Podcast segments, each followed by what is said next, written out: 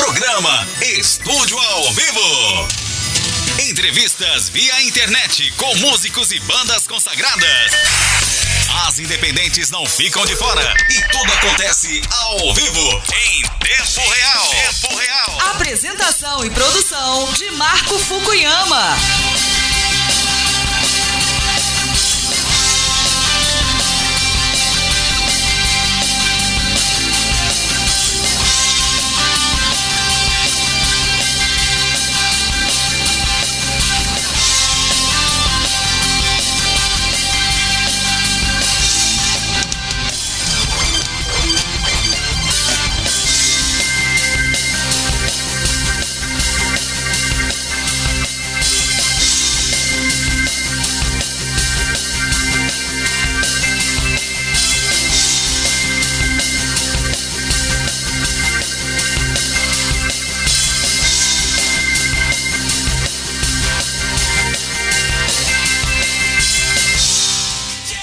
Isso aí, Estúdio FM hoje no programa Estúdio ao Vivo, Fábio Elias, diretamente do Paraná, na cidade de Curitiba, para Estúdio FM aqui no Japão.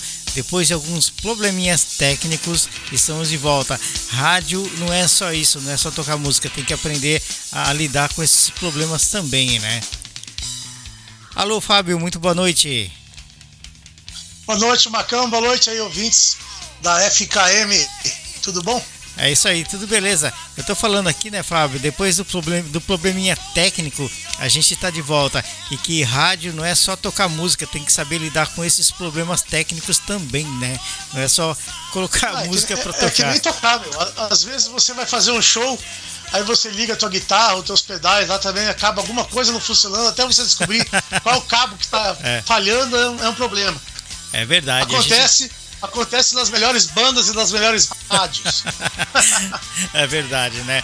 É porque muita gente, né, Fábio, quer ter web rádio, essa coisa toda, e acha que é só colocar a música para tocar ali no servidor e acabou, né? E você não é apenas isso, você tem que saber lidar com muitas coisas, né? É complicado. Mas é isso aí. É, mas vai dar tudo certo. Estamos de volta aqui. Estúdio FM hoje com Fábio Elias, grande Fábio Elias, eu tenho lido bastante sobre ele aí na internet, tem umas histórias, histórias bacanas, um cara culto, né? É, que tem uma cultura de leitura muito bacana, musical, muito bacana também, né? Fábio, quero agradecer a sua presença aqui no nosso programa, tá?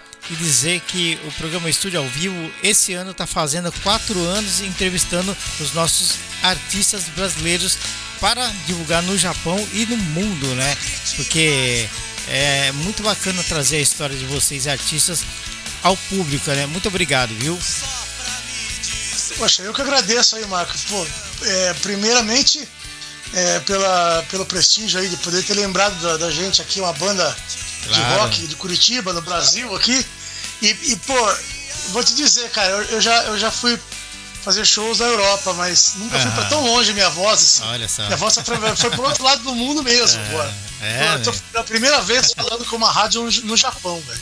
Seja bem-vindo aqui no Japão. Seja bem-vindo aqui no Japão pela Estúdio FM. Obrigado. E também a. Arigato. Arigato gozaimasu, tá? Do Itashimashite, né? A nossa rádio, Fábio, é, é, é, bastante ouvida na Europa também, principalmente na Alemanha, né? Muito ouvida na que Alemanha. legal, hein? Muito, muito, muito. Né? É isso aí. Bom, cara, para começar, é, eu queria começar com essa pergunta aqui. Quais são os projetos da era pandêmica, a era fica em casa? Quais as criações, novas produções, novo EP, trabalhos em parceria? O que vem por aí é, depois de tantos esses dias em casa sem poder fazer show, essas coisas? Então, Veja bem, cara, hoje, dia 14 de março, exatamente um ano que eu fiz meu último show antes de parar tudo. Uhum. Então, exatamente um ano atrás eu fiz um show, fui pra estrada tocar aqui numa cidade chamada Itaiópolis, em interior de Santa Catarina, né, um estado, estado vizinho nosso aqui. E eu, é, de lá pra cá, tudo parou, a agenda de shows começou a cair, todos os shows. Uhum. Ah, vamos remarcar para depois, quando acabar a pandemia, ninguém sabia quando ia acabar. Então, o que, que eu fiz? Logo na primeira semana, eu já pensei, vou fazer um acústico online, entendeu? Uhum. Vou fazer um show acústico, como se eu estivesse num barzinho, né? Já que eu não posso tocar com a banda, vou fazer um acústico em casa online para poder tocar pra galera e, e vou. E, e nesse, e nesse, nesse momento eu vou aproveitar passar o número de uma conta minha pro pessoal depositar um cover artístico. É Sei lá, pensei assim, pensei na hora, assim, nem sabia que existia a palavra live ainda, ah. não sabia que existia isso. Aí eu falei, galera, vou fazer um acústico online. Até pus esse nome acústico online, né? Não sabia que era live. Aí, e, pô, eu fiz a primeira no sábado, dia 21 de março. E, né, uma semana depois que parei de, de fazer show, já comecei a fazer minha, minhas acústicos online. E fiz, cara, foi muito, muito, legal. No começo ainda o pessoal ainda tinha uma graninha, o pessoal ajudou bastante, pô, foi uma grana legal, ajudou bastante, sabe, no começo da, da pandemia ali, tudo parou, né? Então, é, aí com o tempo aí inventaram a tal da live, né? E aí todo uhum. mundo começou a fazer live e todo mundo começou a cobrar para fazer live uhum. e dinheiro começou a acabar e os, os empregos começaram a, a cair, a aumentar o desemprego e aí virou aquele pandemônio da pandemia e que não dava mais certo fazer live. E que, uhum. que, que eu fiz? Fui fazer serenata, velho um amigo meu pediu para fazer uma cantar para uma namorada dele aqui na, na janela da casa ah, dele, é? dela. Eu fui lá com o violão, toquei, toquei três para ela e, e, ele me deu uma graninha. Eu falei, pronto, tá aí minha minha maneira de ganhar uma grana agora, né? E daí comecei ah. a divulgar minha serenata, postei uma foto lá eu tocando violão para moça e daí todo mundo achou legal e tal e começou a bombar as, as serenatas. Que legal. E aí vivi de serenata durante quase o ano 2020 inteiro, assim. Só no final do ano começou a dar uma caída, né? Que final do ano ali era verão, começou o pessoal já querer viajar, achar que não tinha mais pandemia nenhuma, né? Uhum. E aí deu no que deu, né? O negócio explodiu, novas cepas do vírus e, e muita gente começou a morrer e ficar hospitalizada, aumentou muito o número de casos. Aqui o Brasil virou, sabe, um celeiro do, do, da nova cepa do vírus de, de, de, sabe, de notícia ruim. E aí começou a parar até serenata e tudo, parou tudo de novo. Agora estamos em lockdown.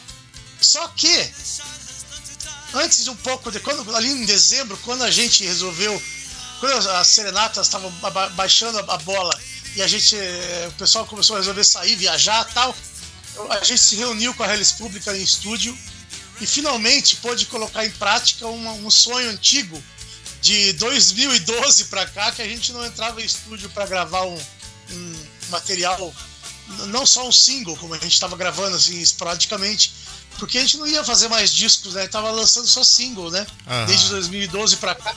O material físico tava meio em baixa e tal, ninguém tava comprando mais, né? A não ser o vinil e tal, mas vinil é muito caro e tal. Aí a gente começou a lançar singles. E agora com a pandemia a gente decidiu entrar em estúdio e gravar é, seis músicas e, e, e remaster, remixar e remasterizar mais seis músicas que já estavam gravadas no estúdio Mosh em São Paulo, que a gente gravou um tempo atrás. E a gente gravou mais seis músicas no estúdio aqui em Curitiba. E com isso a gente colocou 11, 12 músicas novas aí, inéditas, para lançar nesse ano, que, que a gente, que, né, de 2021. Então tem, tem material novo da Redes Pública para ser lançado esse ano com coisas inéditas, músicas inéditas, músicas, na verdade, algumas até antigas que a gente nunca tinha gravado nem tocado, mas que a gente fuçou no nosso baú e deu uma revirada lá e achou essas pérolas aí que a gente tá, já está praticamente pronto, só está agora masterizando no estúdio DJ Golden lá em Ventura, na Califórnia, nos Estados Unidos. Olha só. Então em breve guardem novas, novas músicas, material novo e novidades da Redes Pública no, no, do, da gravação pandêmica da banda. Que bacana. Olha só, Fábio, a nossa audiência tá bacana, o pessoal tá ouvindo aí, né? E eu quero aproveitar para mandar um abraço para um fã seu, viu, Fábio? Um fã seu da banda Redes Pública, que é o, o nosso amigo. Como é que chama mesmo? Esqueci agora o nome dele. Do Rio de Janeiro. Daqui a pouquinho eu falo o nome dele para você. Ele deve estar tá ouvindo aí a programação. Ah, tá deve estar tá ouvindo. ligado aí? ligado aqui na programação. Já morei no Rio de Janeiro, já morei na, na Barata Ribeiro, entre Constante Ramos e Barão de Ipanema, lá em ah, Copacabana. Ah, acabei de lembrar. Foi em 2001 que eu morei lá. André Nascimento. É o cara que curte a Hellis ah, Pública. André Nascimento. André, André Nascimento. Nascimento é um grande amigo. Aí. Um cara que, que é muito fã da Hellis desde essa época, inclusive até antes, inclusive, eu acho, ele conhece a banda desde o final dos anos 90. É um Bacana, cara que acompanha né? a Hellis Pública há muitos anos. E, cara, muito gente boa, muito legal, amante do rock and roll, do rock nacional, Sim. da nossa música, é um cara que valoriza muito o trabalho não só da Hellis Pública, mas de outras bandas legais também, Web Hood, Ira, e, enfim, várias bandas legais aí que o André Nascimento, grande querido André Nascimento, um abraço para você, meu irmão. Fica bem aí, se cuida, tá? Inclusive, inclusive o André sempre tá fazendo umas pontes aí com os artistas aqui com a gente aqui pra gente poder entrevistar, viu, Fábio? Grande André, legal, colabora aí do, do site também, escreve sobre rock, sobre música, muito bacana, cara, viu? Abração aí, André Nascimento. Muito boa, muito legal. Do Rio de Janeiro. Por, é isso aí. Mais, por mais André Nascimento nesse Brasil. é isso aí. Fica sempre trazendo os melhores artistas para você. Agora, Fábio, por que, cara? Por que o nome da sua banda Reles Pública, tipo, de alguma forma inspirado em Albert Einstein em vez de The Who ou Ira? então, cara. A gente, quando começou a banda, é uma dificuldade ah. achar nome pra banda, né, velho? Ah, é verdade. Achar um nome de verdade pra uma banda, um nome que, que todo mundo goste e que fique ali e que cause alguma coisa, tem algum significado. Não, não necessariamente tem que ter um significado, mas a gente ali no, no final dos anos 80, começo de 90, procurando nome pra banda. É, primeiro foi irradiação, por causa do, do derramamento do Césio 137 lá em Goiânia. Sim. Era para ser Césio 137, mas daí a gente colocou irradiação, porque é, é, é, tinha a ver também com irradiação sonora, enfim. Mas daí irradiação não, não pegou, não ficou legal. É, aí tentamos o nome Caos também, que, que, que é decadência nacional, depois do do, do impeachment do Collor. Uhum. E aí, cara, só nome um pior que o outro, cara. E aí uns umas nome de banda, cara, que não dava certo. Daí, aí um dia eu tava lendo um livro, Como Vejo o Mundo, do Albert Einstein. Eu vou até pegar o livro aqui agora para ler o trecho eu, de onde eu tirei. Deixa eu achar Fábio, aqui. Deixa eu, você consegue abrir a você consegue abrir a câmera abrir a câmera do celular? Você consegue abrir? Dá pra abrir? Peraí. Porque é estranho você estar tá falando com a pessoa sem, sem, sem poder ver a pessoa, né? Assim. Eu tô. E a câmera aí, ó? Aí. É que você me ligou do áudio, né? Você me ligou do áudio, é, aí foi... eu fiquei só no áudio. E aí, tudo bem, cara? Prazer, eu sou o Marco Fukuyama. Ô, Marcos, aí, tudo bem? Beleza. Deixa eu achar aqui a página que tá escrita essa, essa parada aqui, meu. No livro, na página. Aqui. Deixa eu ver se eu acho aqui. Também tô sem meu óculos aqui. Eu tava lendo um, um, pedaço de um texto que eu achei aí no Google sobre, sobre essa parte, falando da sua leitura aí, né? Deixa eu ver se. Eu vou procurando aqui. Enquanto a gente tá batendo papo, fazendo tá. essa entrevista aí, o pessoal que tá ouvindo, não sei de onde aí, de algum país do Brasil, não sei, eles estão ouvindo o som da Reles Pública de fundo, viu? O pessoal tá curtindo o som de fundo. Legal, meu. Qual música que tá tocando aí? Cara, eu não vou te falar o nome eu, porque eu não sei, é uma seleção que eu fiz.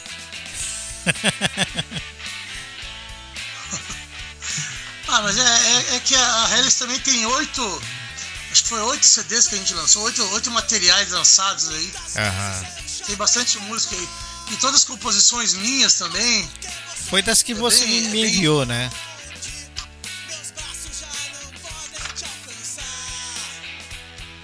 Muito bacana o som. Ah, eu não tô achando aqui agora. Muito legal o som. Bom, o Einstein fala nesse livro aqui, ó. Vou mostrar a capa pra você.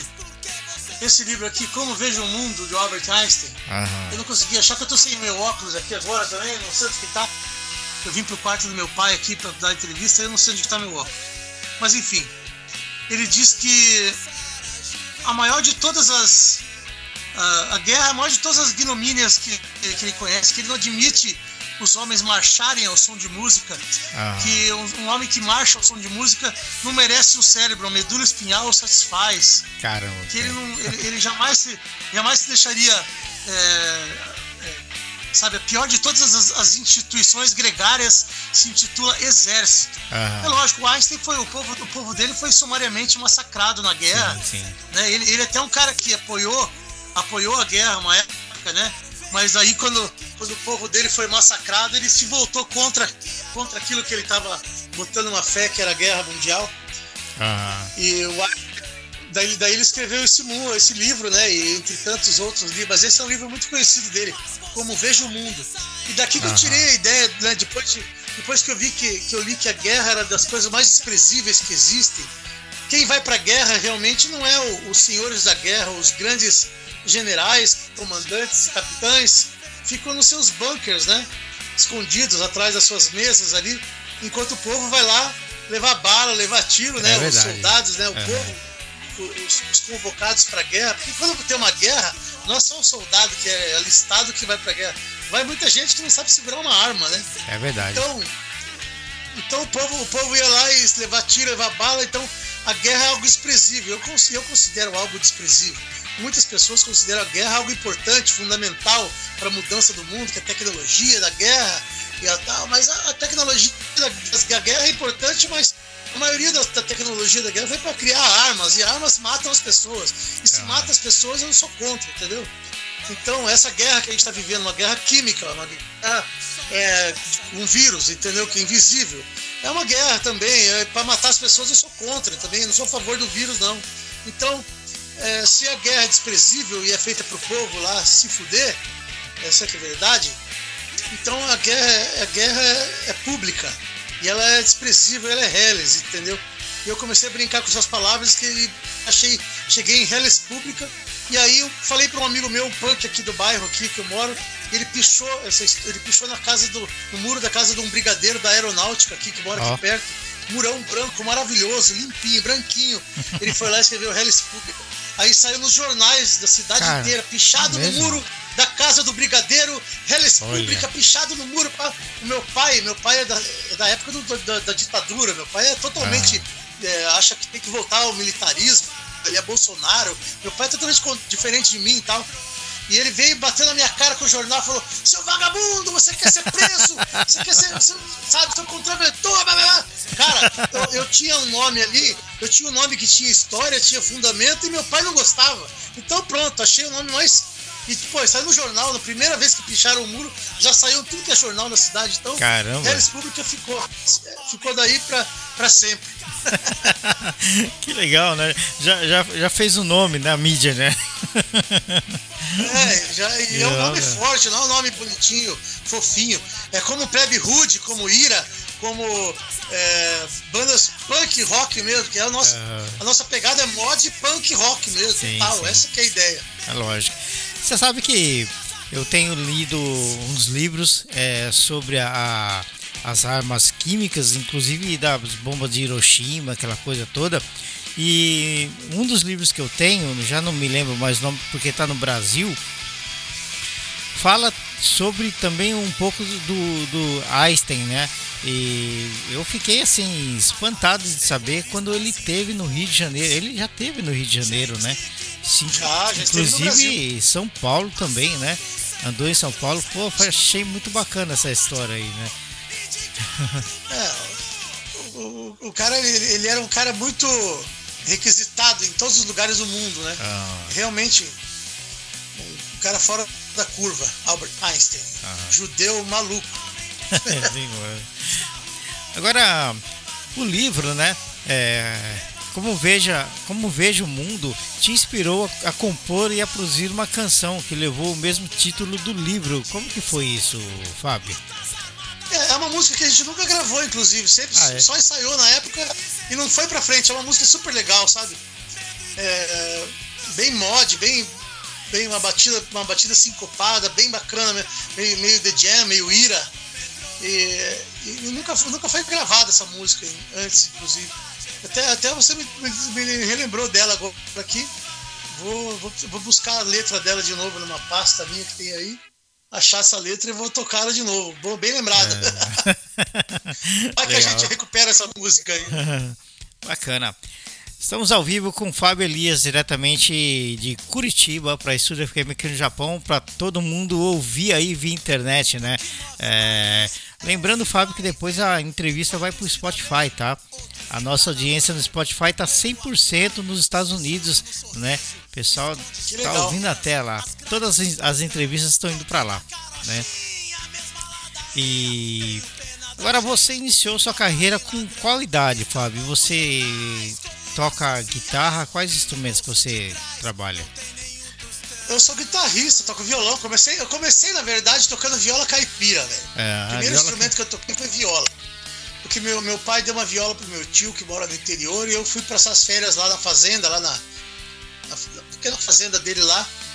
Meu pai deu uma, uma, uma, uma viola pro meu tio, né? Começa, isso aí acho que foi final dos anos 70, 79, por aí. E eu comecei a tocar, pontear uma viola, como fala, né? Linguagem caipira.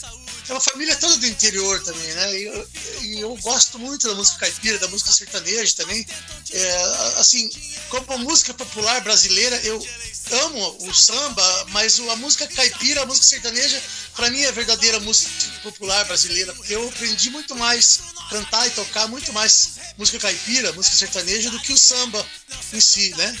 Gosto do samba, amo o samba canção, o samba de break, o samba do morro, o partido alto, há vários estilos de samba, mas a música caipira faz parte da minha cultura, da minha, da minha formação musical. Né? Até já cheguei até a gravar disco de música sertaneja, inclusive. Mas daí depois, depois eu passei pro violão, porque o violão era mais fácil de tocar e tinha mais opções. Você não precisa, a, viola você tocava só música caipira, né? Uhum. No violão você podia tocar música caipira e outros tipos de música também. E a música e o rock nacional, o rock brasileiro, no começo dos anos 80, ali a partir da Blitz, Blitz, é, é, tem mais Titãs, Legião Urbana, o Traje a Rigor, o próprio Ira, mais tarde um pouco. Várias bandas dos anos 80 ali fizeram minha cabeça. Kid Vinil com, com o Magazine. Kid Vinil. Várias bandas fizeram, é, fizeram, fizeram a cabeça da juventude, da galera. Todo mundo via rádio, né? Não tinha grana para comprar disco e o rádio uhum. tocava isso.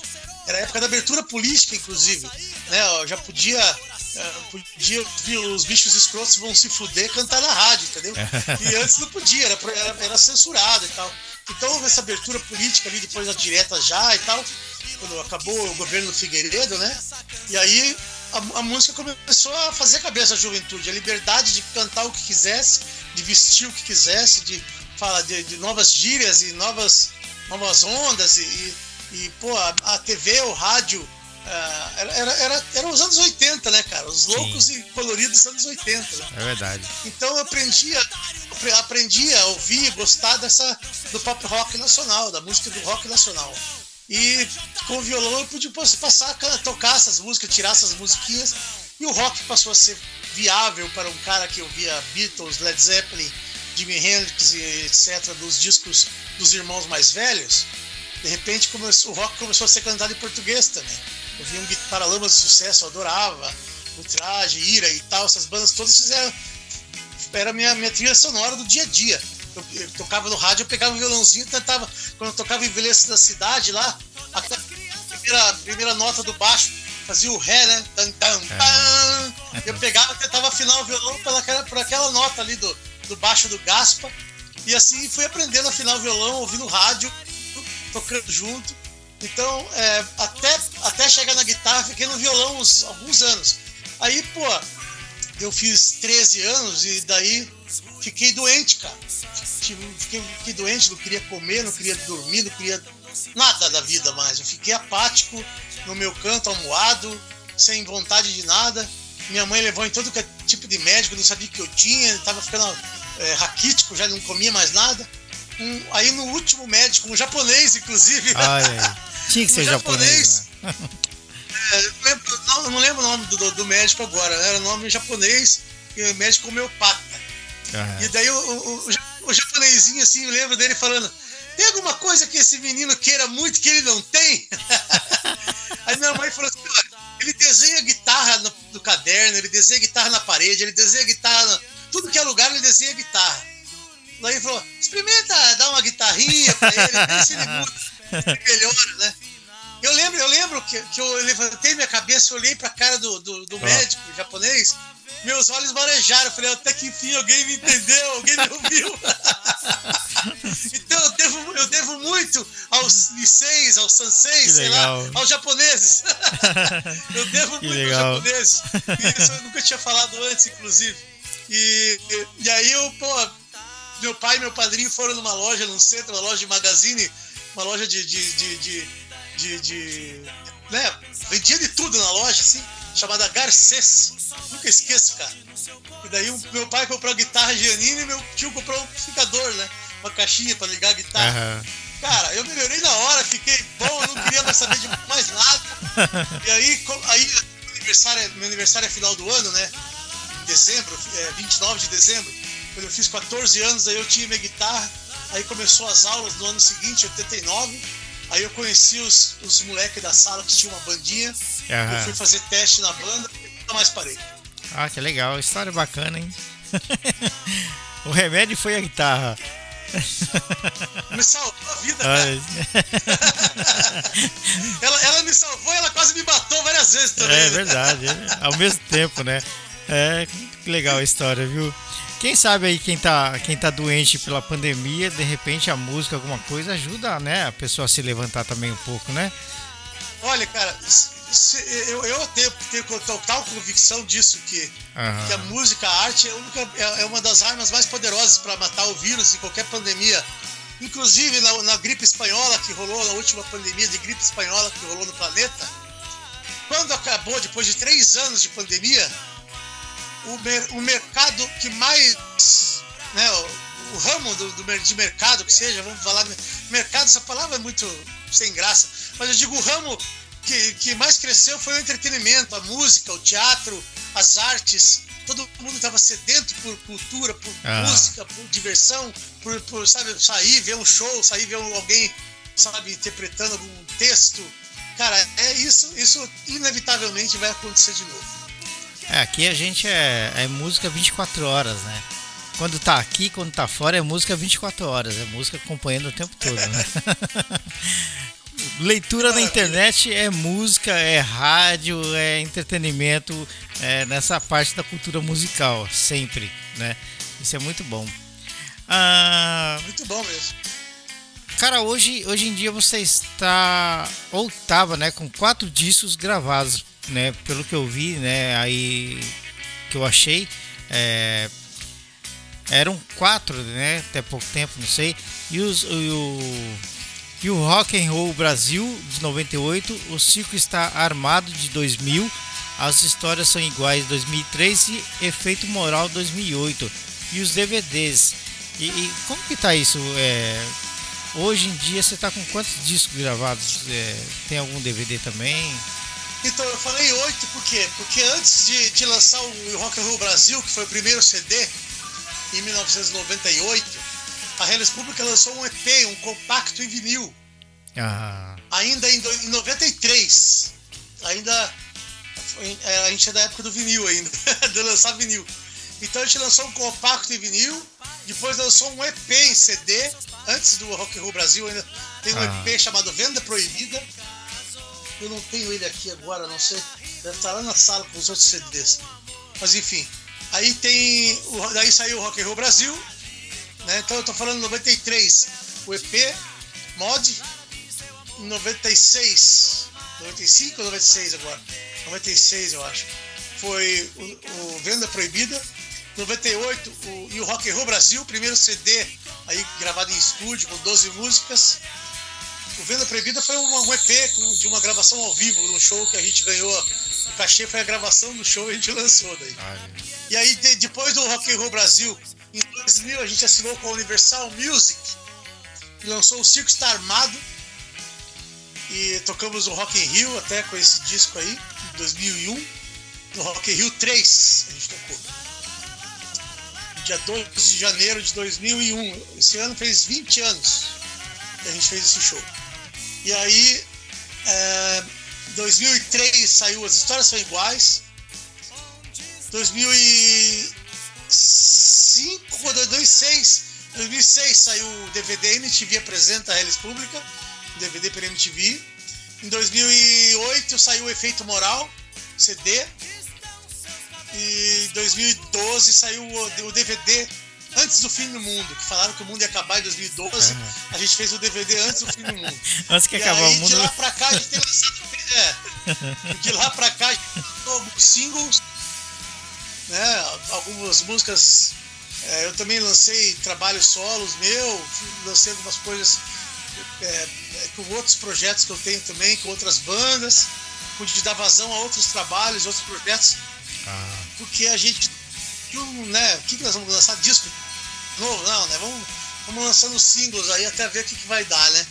Aí até que veio a pandemia e fez a gente reunir nosso material de novo, mexer no nosso acervo, no nosso espólio todo ali e escolher músicas para gravar e, e, lançar o um material assim, um vinil, né, que vai sair ah, esse ano aí. Legal. Agora voltando um pouquinho à sua história, né?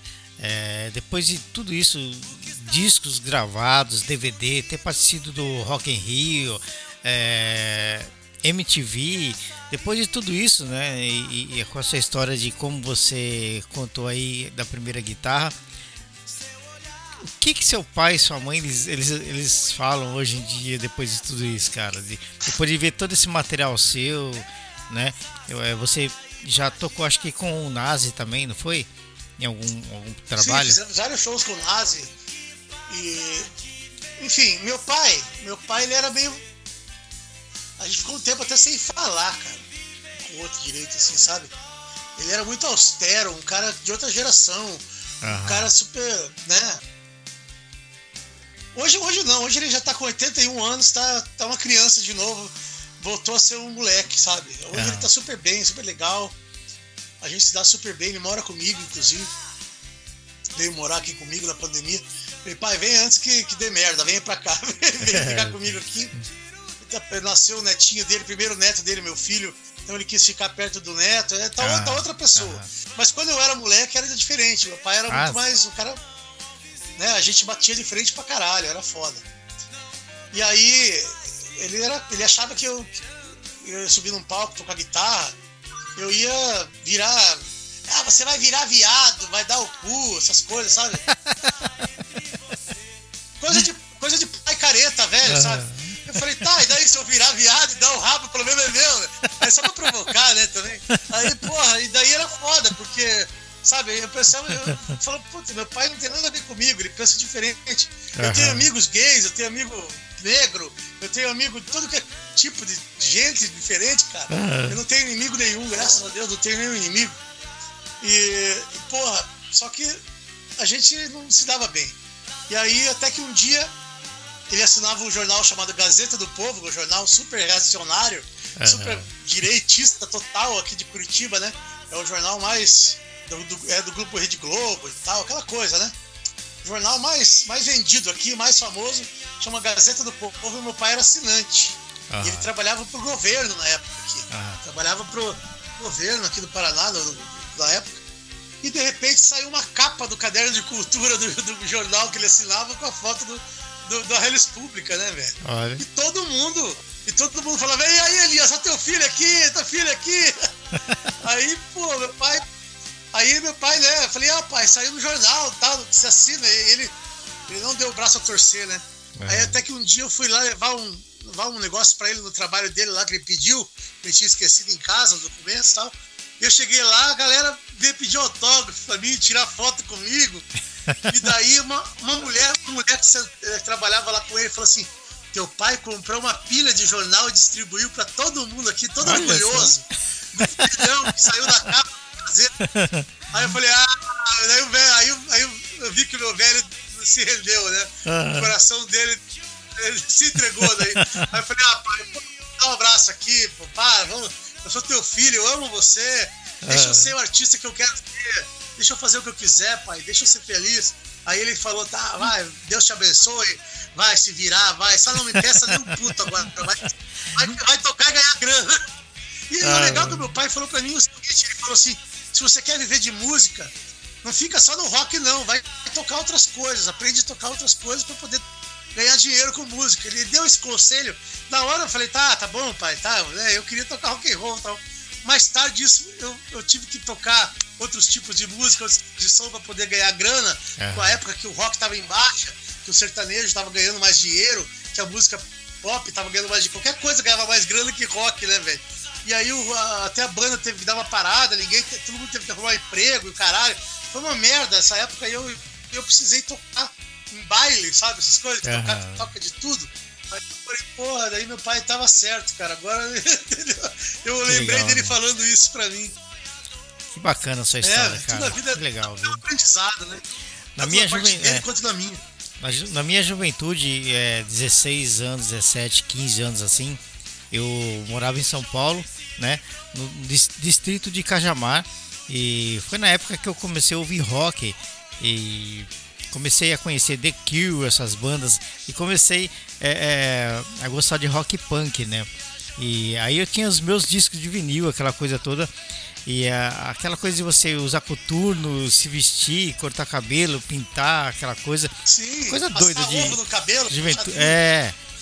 E usar jaqueta de couro sem, sem camisa por baixo com corrente cadeada, essas coisas. Inspirado no Cid Vícios, né?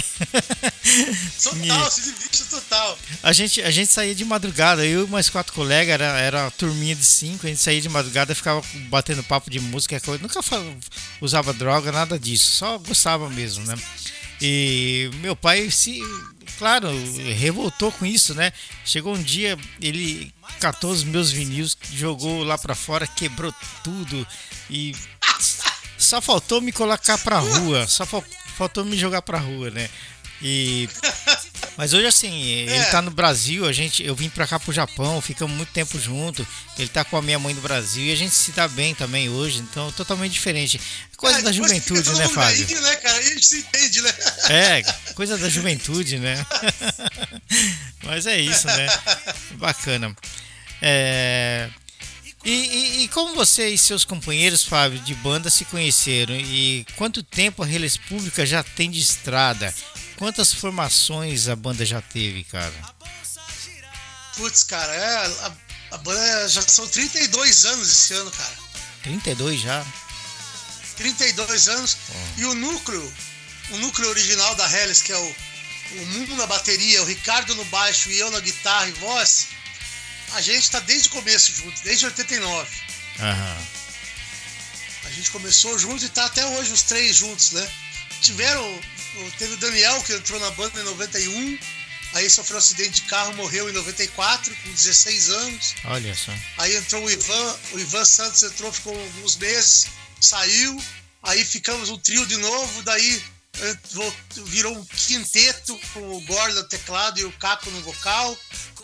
Depois saiu, o Caco ficou só com o Gordon, o Gordon também saiu, ficou, voltou o trio de novo. E a gente tá com o trio até hoje e vai manter essa formação que é a que tá desde o início e a que, né, é mais ah. fácil de, de, de trabalhar, sobra mais cachê.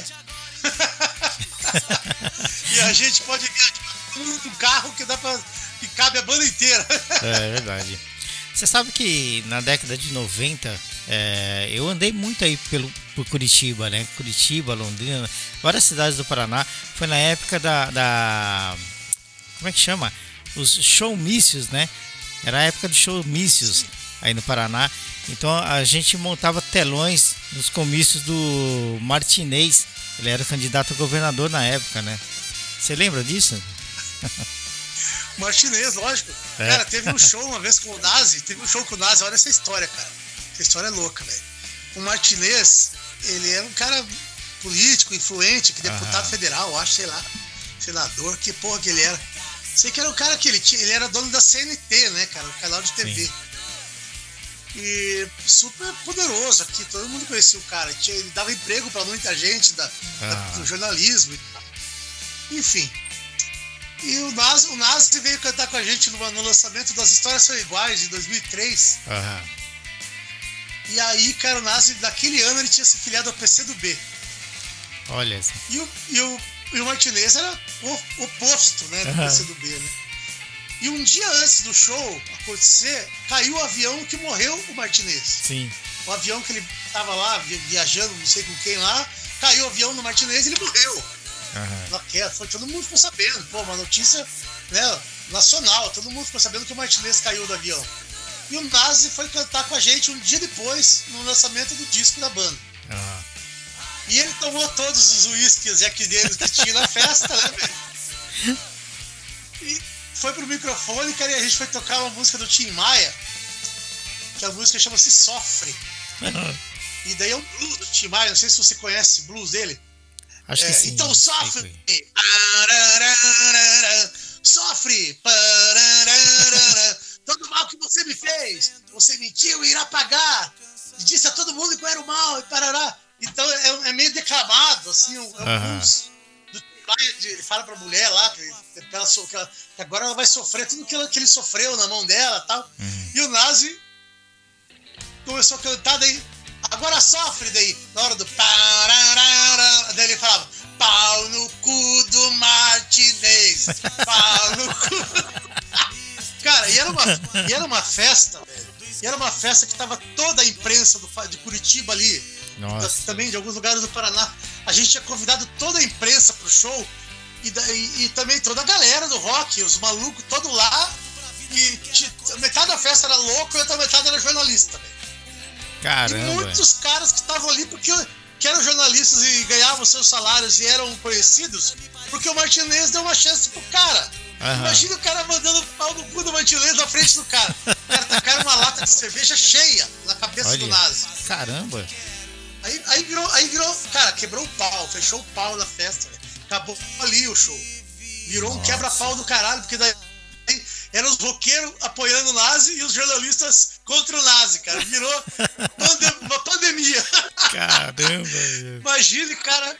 Imagine, cara, foi foda. E, cara, saiu todos os jornais do dia seguinte, todos os, canais de televisão falando, banda de rock causa tumulto, xingando o nosso querido Martinez. Cara, foi, foi uma, uma, uma, depreciação do nome Hellis Pública. Uhum. Só que aquilo nunca tivemos tanto acesso no site e nunca tanta gente ligou pra gente fazer show, cara. Caramba! A galera bom, do rock né? virou nosso fã pra caralho. Legal, né? Os jornalistas pararam de falar da gente, mas a gente tocou pra caralho. Nessa, nessa época aí a gente saía de São Paulo e ia pro Paraná para montar os telões, os comícios, né? E a gente ia com a banda é, Beatles Forevers, né? Eles viajavam Sim. com a gente e faziam show. Era, era muito bacana os Beatles Forever, viu? Muito legal aquela época lá. Acho que foi uma, uma, das épocas que eu mais curti da minha vida também. Eu era solteiro, gostava de viajar, né? Era muito legal. Todo mundo fala isso. Quando eu era solteiro, eu curtia pra caralho.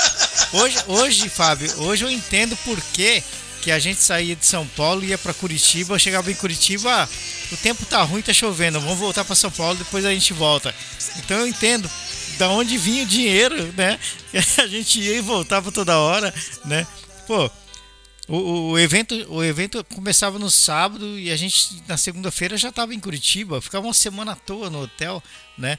As custas do quê? As custas de, de qual grana? Hoje eu entendo, com toda essa bagunça na política, eu entendo de onde vinha esse dinheiro, né? É, a política sempre roubou, desde é. Os caras falam que o PT roubou, antes do PT já roubavam pra caralho. Com certeza, já, já era roubado há muito tempo, né? Cada história, viu? Você quer saber? que demais, viu? Vai ser uma, uma, entrevista muito bacana pro pessoal curtir lá no Spotify depois, viu? Vai ser muito legal.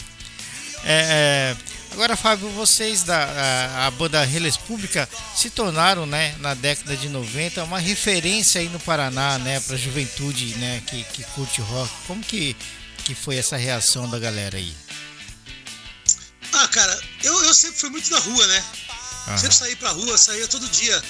É, de, de segunda a segunda, ficava na rua, nos bares, nos becos, na, nas, nas casas das pessoas, ouvindo disco, ouvindo música, tocando violão, é, tomando umas no bar, namorando com as meninas. Eu sempre fui muito relações públicas, a redes públicas, sabe? Eu sempre uhum. faz.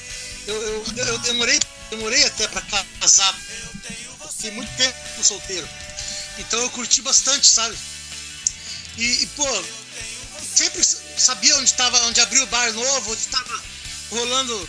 Ah, aqui vai rolar banda, ó, vai abrir um bar mês que vem lá, já vai ter banda, eu já me adiantava, já levava uma fita demo, um material da banda lá, um CD, sei lá, qualquer coisa.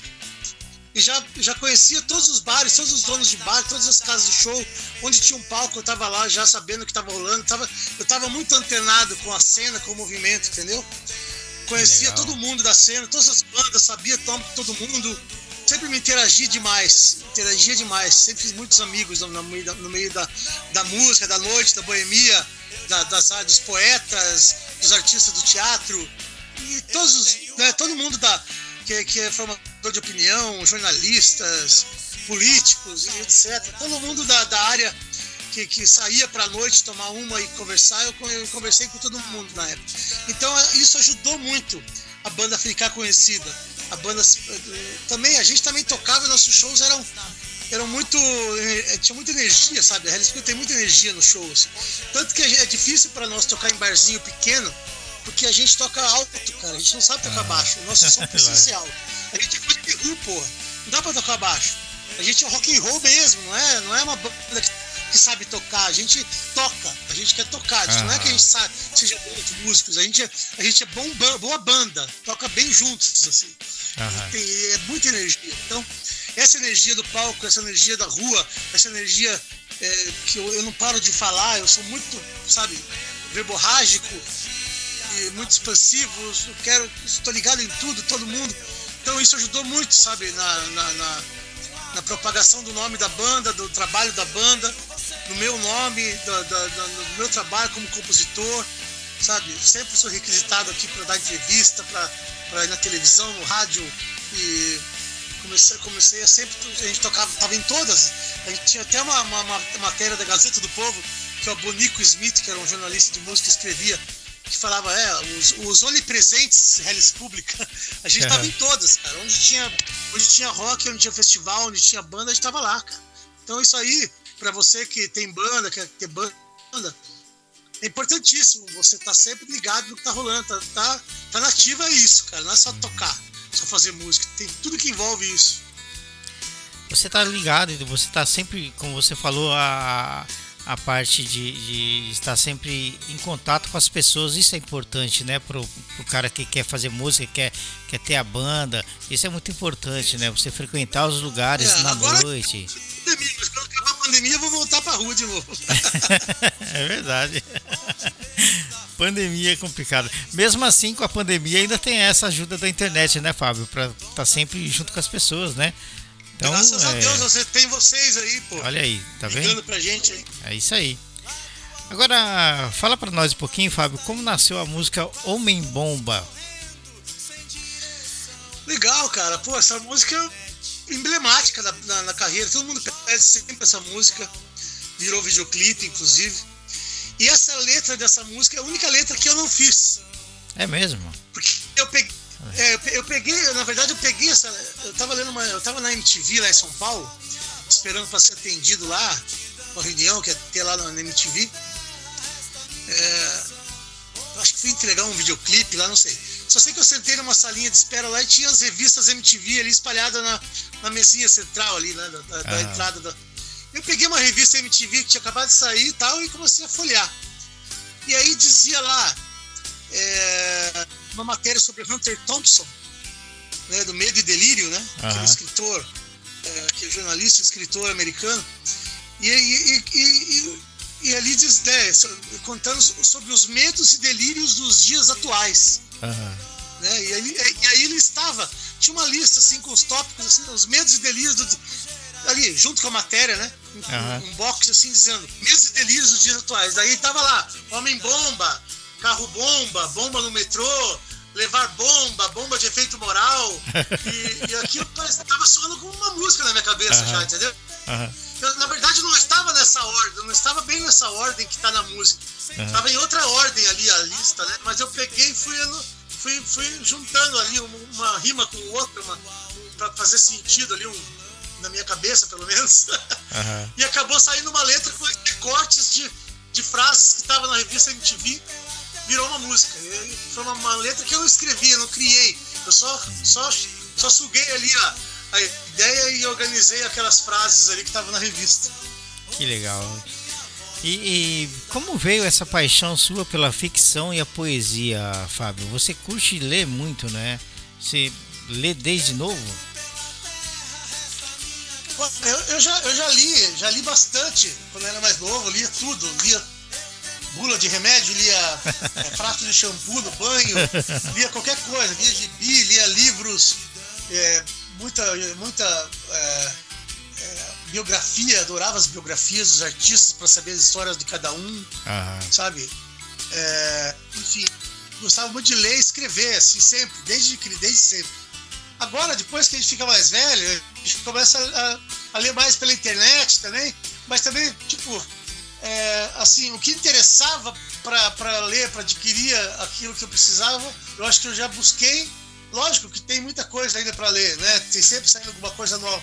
Mas ah. os grandes clássicos, aquelas, aqueles grandes escritores, aquelas grandes frases, as grandes tiradas, as grandes ideias, é, eu já fui lá beber lá na fonte, é, junto com os poetas. A gente tinha grupos de leitura de poesia e alguém pegava um livro e lia um trecho e, sabe, é, sempre gostei muito das palavras, de brincar com as palavras. Até o nome Relis Pública, eu brinquei com as palavras e achei um sentido para elas dentro do livro. Ela não estava escrita Relis Pública, né?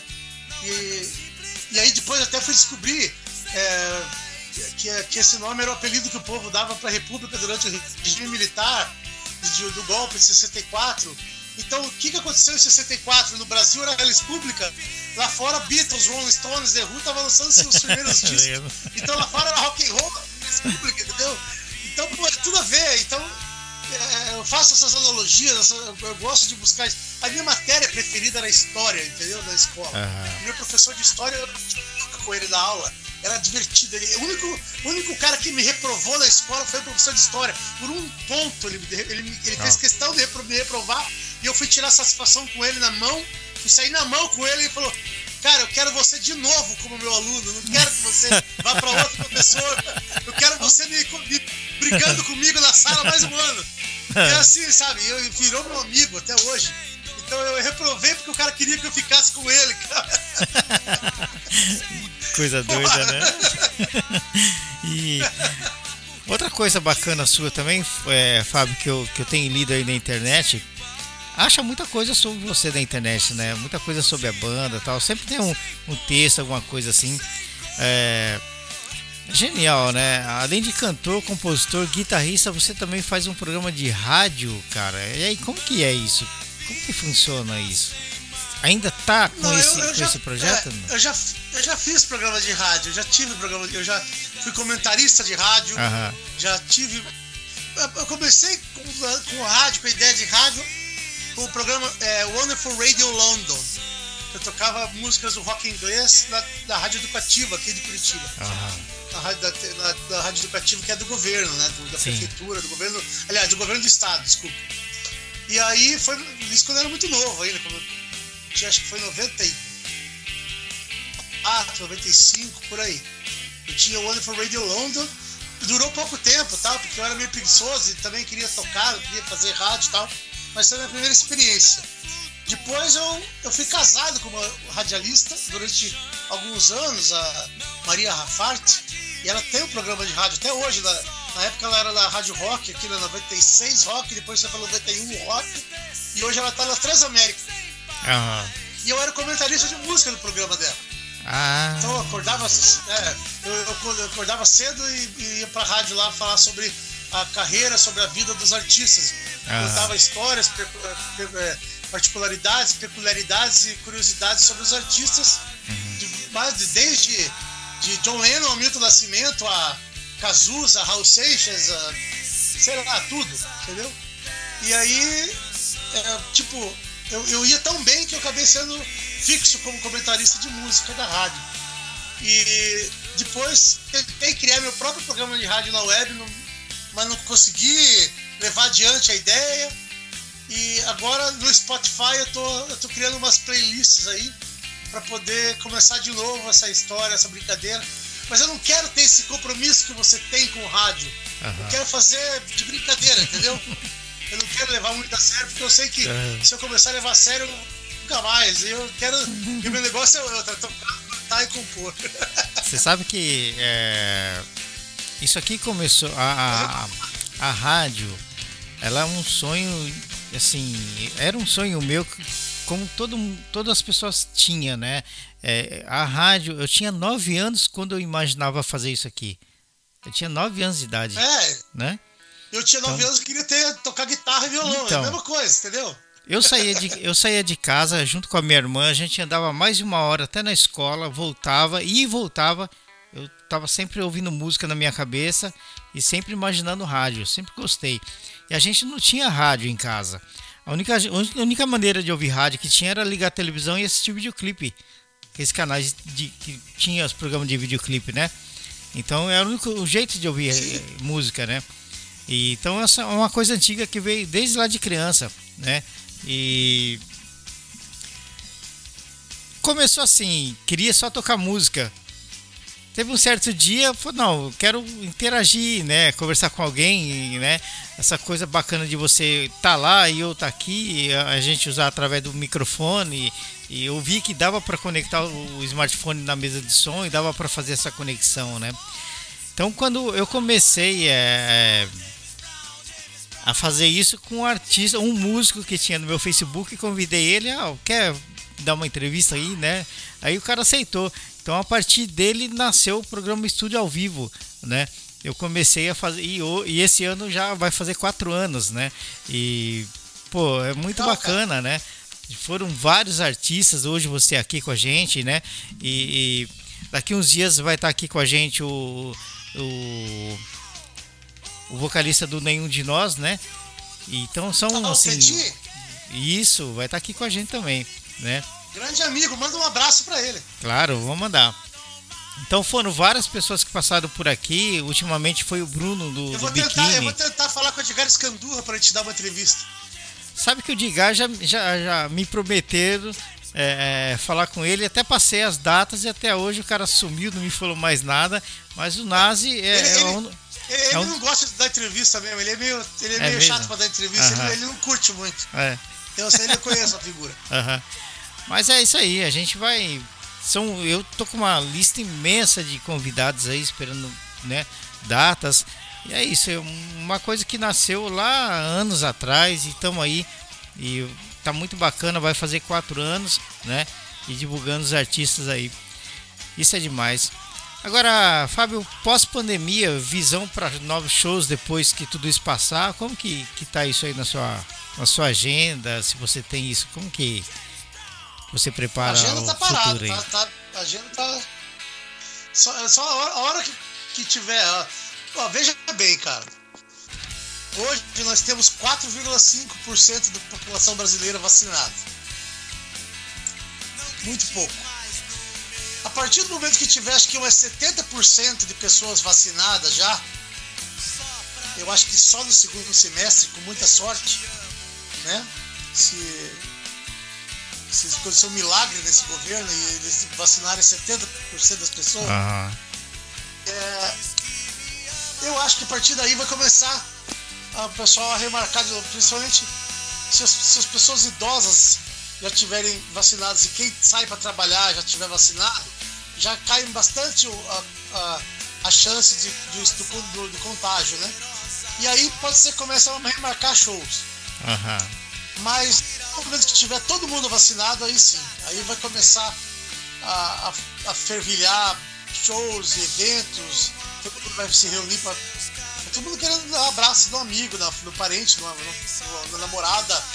Pô, sei lá, Tá todo mundo querendo se ver, cara, sair de, de casa. É. Eu tô um ano exatamente trancado. Eu saí só pra fazer serenata e ir pra na padaria e pra levar o lixo, cara. Uhum. Entendeu? Só pra isso. Eu não, eu não sei o que é tocar num palco direito, não sei, faz um ano, eu não sei o que é ir na casa de um amigo, eu não sei o que é ir num bar, num restaurante, se interagir com as pessoas, uhum. dar oi, abraçar, não sei. Ninguém mais sabe o que é isso faz um ano. Uhum. Sabe? Exceto esses negacionistas que estão fazendo festa clandestina e ajudando a prorrogar mais essa pandemia, a gente, a gente que está respeitando não sabe. E está tá com saudade disso, cara. Sim, então eu espero, eu espero de todo o coração que isso acabe logo para poder remarcar shows, fazer shows pelo Brasil, quem sabe até ir no Japão, Osaka Opa, aí, ó, fazer um show aí. Porque eu, eu, vou querer, eu, eu vou querer ir pra estrada na hora que falar, vai, Vai! Eu tô indo. Legal, né? Vai, Demais. lá na frente. Agora, é, fala pra gente o que, que você acha das web rádios. Você acha que é uma aliada das bandas e ajuda de alguma forma a, a, a, pra carreira do músico? Tudo ajuda, né, cara? Todo tipo de divulgação, todo tipo de, de reprodução, repercussão da música ajuda, cara. Pô, eu fiquei feliz da vida saber que minha música tá tocando no, no Japão, numa rádio em Osaka. Tem um radialista brasileiro que tá olhando por nós aí, que, que, é, que mora, que, que, é meio brasileiro, meio japonês, que tá aí fazendo. Que tá aí fazendo essa frente pra gente, pô, isso é maravilhoso. Sabe, rádio tá tocando na, na Alemanha. Cara, sabe o que é isso, cara? Eu lembro agora, assim, me, me, me fez lembrar do dia que, que, eu, que, eu, que eu fui dar uma entrevista lá, entrando no palco do Rock in Rio, em 2001, uma, uma, uma repórter de Portugal, uma ah. portuguesa. Uma portuguesa chegou e falou: Ó, oh, Gajo, está sendo transmitido para 53 países via DirecTV, via satélite. E eu falei: caralho, 53 países. Cara, que, que isso? É uma loucura, cara. Imaginar que a tua música tá chegando para 53 países. É legal, Pô, né? Que, que, 100, que 100 pessoas de cada país desses ouça. É, é bacana, é, né? 5 mil tua música no mundo, velho. Mas vamos comemorar é, graças à internet, né? Também hoje a gente pode fazer isso daqui. Agora né? é, depois isso não tinha internet na época, agora é. era, era, via, via satélite. Via agora satélite, pela internet ficou muito mais, mais legal, muito mais fácil. É uma ferramenta maravilhosa essa. Demais, né? Viva a internet que nos ajuda a divulgar nosso som. É isso aí. Hoje, entrevista com Fábio Elias, diretamente de Curitiba, para a Estúdio FM aqui no Japão, né? E Fábio, quero agradecer a sua presença, cara. Quero agradecer de coração por ter aceito participar do programa Estudo ao Vivo, né? E desejar muita, muito sucesso, muita sorte, né? E estamos sempre de portas abertas aí para divulgar o seu trabalho, tá bom? Muito obrigado. Pô, não tem por que agradecer, eu que, eu que agradeço aqui poder ter esse espaço e, e você ter me entrevistado aí, foi muito legal, adorei essa entrevista. Um grande abraço a todos os ouvintes aí que estão ligados aí, que vão ouvir, que estão ouvindo agora ao vivo e que vão ouvir depois lá no Spotify. Um beijo, se cuidem e logo que acabar essa pandemia, a gente se encontra pessoalmente no rock and roll aí, valeu? Obrigado aí, Marcão. Valeu, galera. Valeu, é isso aí. Estúdio FM, estúdio ao vivo, aqui com Fábio Elias. Curta aí esse som muito legal do Fábio e a banda Reles Pública.